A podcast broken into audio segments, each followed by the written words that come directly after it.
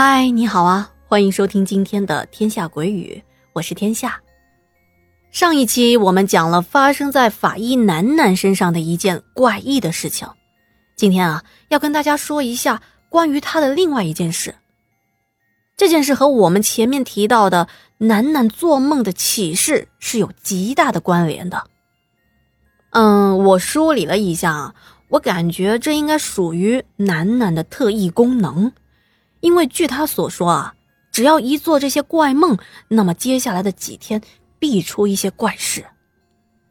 我们今天要讲的这件事情啊，比上一次更吓人，而且啊，还是跟一个案件有关。那接下来啊，您可得做好扶稳了，我们要开始今天的故事。在我的印象中啊。女法医在法医这个人群当中应该是占比比较小的，特别是楠楠啊，因为她发过照片和视频给我看。她是那种看上去特别柔弱的女孩子，虽然这个个头是比较高的，因为是北方的女孩嘛，但是呢身材是那种瘦瘦的，皮肤白皙，五官啊也特别的好看，你一看还觉得她像是女明星。但是你没想到，他居然会去做法医，而且他是能歌善舞啊！因为我看过他发给我的这个小视频，呃，穿着 J.K. 的这个衣服，然后跟着这音乐，哎呦，跳的好棒啊！他说话的声音也是那种软软绵绵的样子，你很难想象把他跟这个法医的职业给联系起来。但是呢，他说他就是从小对这个职业特别的有兴趣，他也知道要成为一个法医，在这个学习的路上，包括以后走上这个社会，从事这个职业，那都是面临很多的挑战。再加上就是自打小时候发生的那件事情之后，就是咱们前面所说的那个故事，他总觉得自己冥冥之中好像就带着这一种能力。他想要帮这些死者去发声，他觉得通过解剖尸体，可以从尸体上所呈现的信息当中找到一些蛛丝马迹，然后把这些有用的信息交给相关的同事，大家齐心协力把犯人绳之于法。听楠楠这么说啊，我真的是对她越发的敬佩了。你说一个柔弱的女孩，竟然有着这么崇高的理想。并且通过自己不断的努力，把自己的理想变成了现实。这种为了梦想而不断努力的精神是非常值得我去学习的。嗯，在这里啊，我也定下一个小目标，就是每天都要更新我们的《天下鬼语》，然后呢，争取做到三百六十五期，好吗？好，那么我们说回今天要说的故事啊。楠楠说啊，这件事情。发生在二零一六年的深秋，地点在黑龙江。那是他做法医的第三年。这天啊，楠楠走在每天上班必经的路上，秋风萧瑟，他总觉得这两天风刮起来啊，带着一丝说不清道不明的寒意。他不由得裹紧了自己的风衣，一边走就一边回忆着昨天晚上又发生的那一桩。鬼压床的事情。根据他以往的经验，他总是能够梦到这些将死之人，或者是几天内刚死的人。他这一次看到的是一个满身是水的小男孩。当时他心下一沉，心想：难道接下来会遇到那种关于小孩的案件了吗？他说啊，头一天晚上他下班回到家已经是十点钟了。由于前一天在解剖室里刚刚处理了一件就是烧焦的女尸，这种烧焦的尸体啊，处理起来是相当的麻烦。总之啊，这一天工作下来是挺累的。回到家之后洗了洗，也没吃晚饭，就躺下睡觉了。他说，就睡到半夜迷迷糊糊的时候。哎，他发现自己动不了，他知道，这肯定啊又是鬼压床了。这鬼压床压久了，他已经成为了一种习惯，他已经知道接下来啊要发生一些什么奇怪的事情，所以啊，他就安安静静的躺在床上。他心想着：“嗯，接下来会是谁来呢？”这会儿啊，房间是特别的安静，墙上的钟的秒针滴答滴答慢慢的走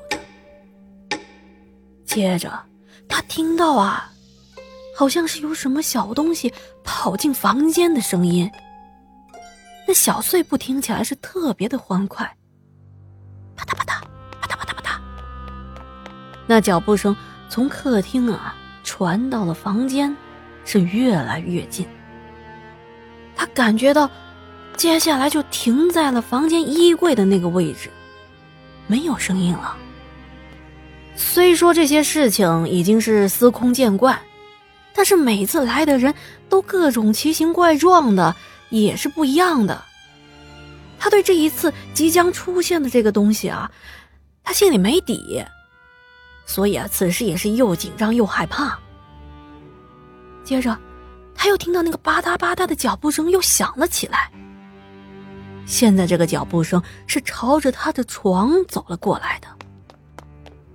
接着，好像什么东西上了床，因为那个床啊，在他右脚边的那个位置稍微的下沉了一点。此时的他很想看看，到底是什么东西上了床，但他动不了啊。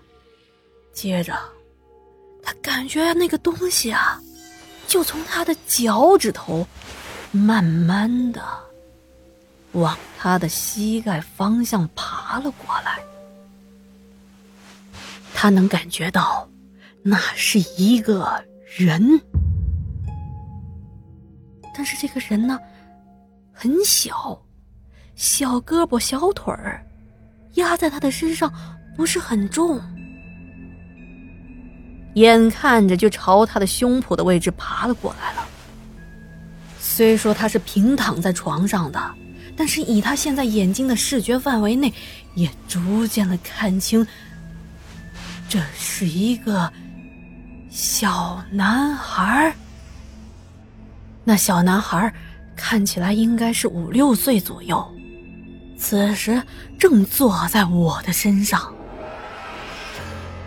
他说：“那两个空洞的眼睛就这么盯着我看，还对着我笑。”楠楠说。正常溺水的人身上啊会浮肿变胖，产生巨人观，而且啊双眼呢会向外凸起。但是这个孩子啊双眼凹陷，他咧着嘴咯咯咯的对我笑。他说：“姐姐，我好冷。姐姐。”可不可以跟我一起玩呀？快来跟我一起玩嘛，可好玩了，凉凉的。娜娜说到这的时候，她说我需要缓一缓。她说我我这会儿啊，实在是讲不下去了，有点儿。他说那个男孩一边说着，一边。还把自己的手往自己的嘴里塞，嘎巴嘎巴的就把自己的手给吃了。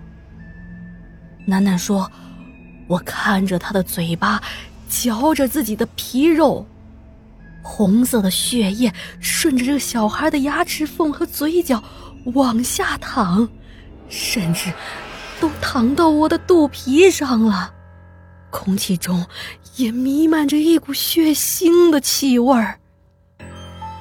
他一边吃，还一边说：“嘿嘿，姐姐，要不要尝一尝啊？软软的，可好吃了。来，我这里还有呢。”说着，就把他的另外一只手也递了过来。眼看着手啊，就要触到他的鼻尖了。他说：“啊，我就是在那一瞬间，一个机灵，醒了过来。”他说：“我做完这个梦的第三天，也就是那会儿走在路上的时候，刚回到单位，屁股还没坐热呢，就接到通知啊，说啊，在郊区的一条河面上发现了一个中年妇女的尸体。楠楠说：“哎，我头一天梦到的是个小孩啊，也不是一个成年人呐。”等到他们去了现场之后，过了不到一个小时，又接到同事说，在河岸的另一端发现了一具男孩的尸体。楠楠说：“我当时一听说是个男孩，心就咯噔了一下。啊，会不会是我之前梦见的那个男孩呢？”当我见到这具男孩尸体的时候，确实是印证了我的想法。躺在我面前的这个男孩子，安安静静的，并不像头一天晚上那么吓人。他就是一个很正常的泡了水的溺水者。接下来啊，要给这个孩子做尸检。其实啊，作为一名法医，我确实是不太喜欢跟尸体打交道。哎，有的人就问了：哎，你做法医不是应该是很重口味的吗？应该是很喜欢尸体才对啊。哎，法医也是人呐，你想想，法医接触的尸体很多时候都是非正常死亡的，别说视觉上的冲击了，特别是味道，就不是一个普通的人类能够承受的。哎，你可以把一块肉，就放在日常生活的这个台面上，你放个两三天，最后那个肉啊散发出来的味道，你只要一靠近。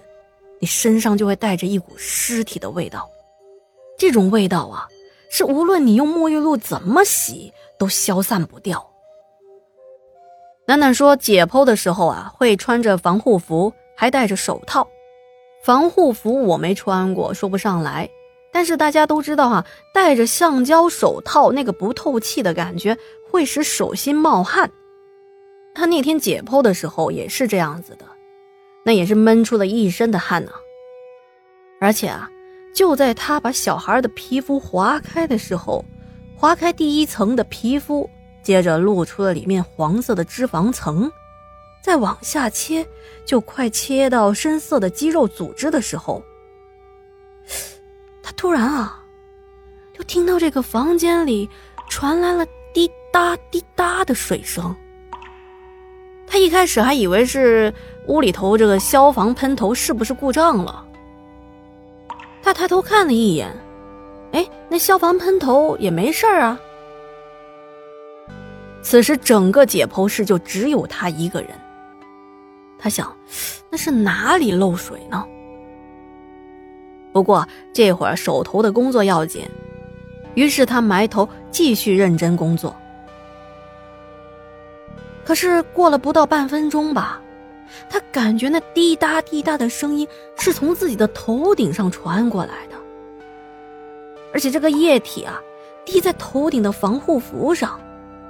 他下意识的抬起了自己的右手，往头顶一摸。这一看不要紧啊，怎么会是血呢？男的猛地一抬头，我的天哪！昨天晚上见到的那个男孩，此时正倒吊在天花板上。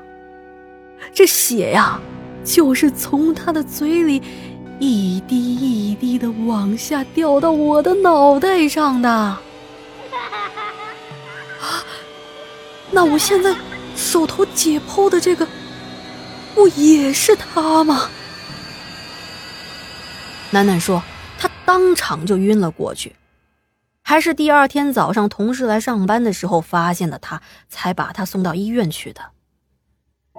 他说：“我大病了一场，还请了一个月的假。”用他的话来说啊，前几天做梦梦见的事情，在第二天或者是过几天都会经历一次，这属于二次伤害。